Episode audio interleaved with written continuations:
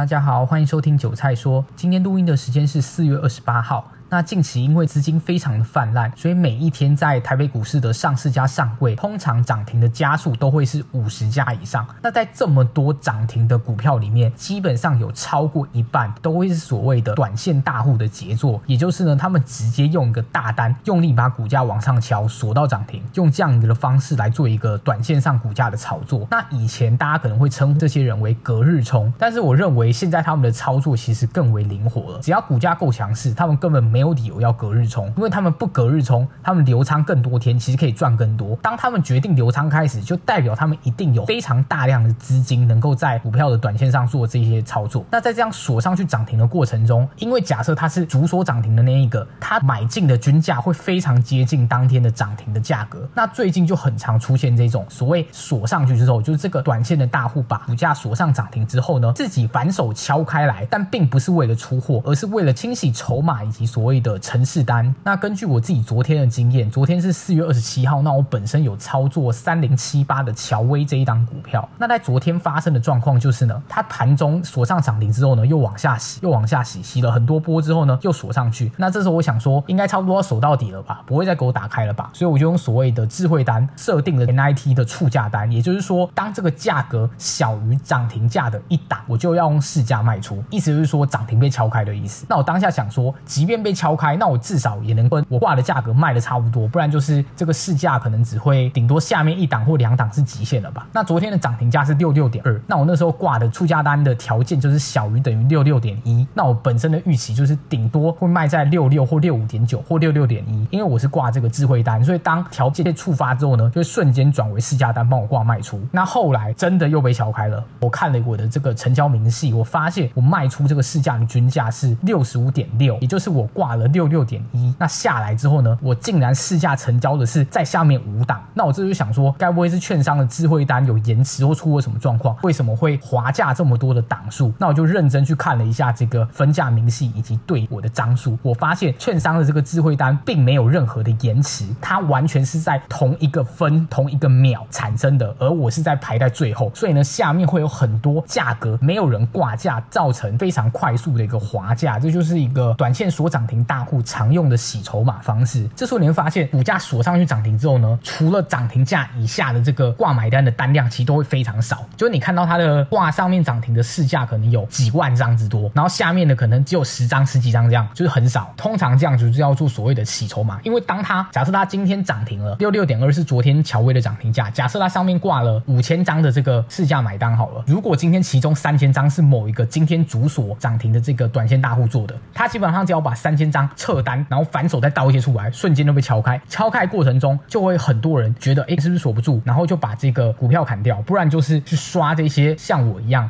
放以价格为单位的这个促价单，当涨停锁不住的时候，自动被杀出来。所以大家会看到，很多时候这种涨停被敲开瞬间，都是爆一个大量，然后之后后面会瞬间在一分 K 上，通常都会持续至少三分钟，就是会连刷三根下来，就是会一根很长的黑 K。那很多时候就会收一个下影线，因为当瞬间挂买单的量太少，产生大量的滑价的时候呢，这一个主锁涨停短线大户，他就赶快把低阶把你瞬间滑价杀下去的筹码大部分收起来，然后就会变成一个下影线，他在。重置 reset 它这样的一个锁涨停的一个价位，那当然它就会造成它在当天就有不错的当冲损益，也达到它清洗筹码，然后明天可能可以视状况决定要不要隔日冲的这样一个做法。所以很长你看到这些涨停板的股票啊，你看盘后的筹码，如果今天突然爆买了几千张这样，很明显它可能就是一个短线大户。那当短线大户的时候，你通常看到他说要买超很多，但是它伴随的是极为大量的买进张数跟极为大量的卖出张数。当然买会比卖多，但它为什么会有这？这么大的一个卖出张数呢，也就是它在锁涨停的过程中，它利用这个卖出造成滑价、挂价非常少的部分来清洗筹码跟程式单，让自己可以赚到更多的钱，然后让筹码相对来说更安定，都会让锁涨停股票的筹码的分散度更为集中。这就是一种短线大户在锁涨停一种清洗筹码的方式。那我个人昨天就是中招，也不是说少赚真的很多啊，只是觉得很奇怪，就是怎么涨停是六六点二，那我想说如果被打开，我就先试价出掉，然后看情况。结果一打开的那个瞬间。间，我挂六六点一是一个条件单，那它下面可能没有挂价或是单量太少，然后瞬间同一个秒钟内的最后一笔，它瞬间就滑价下去第五档，所以我算是比较倒霉，也算是学到一个教训。所以以后可能不能单纯仅仅只用这个价格来当做涨停被打开的这个依据，也可能可以直接用量能来做一个。就假设如果在涨停板出现了可能三百张或四百张以上量能，那你可能就要注意是不是有人在做一个清洗筹码的动作。那以上就是今天跟大家分享内容。如果喜欢我的节目的话，可以继续追踪我后续的频道哦。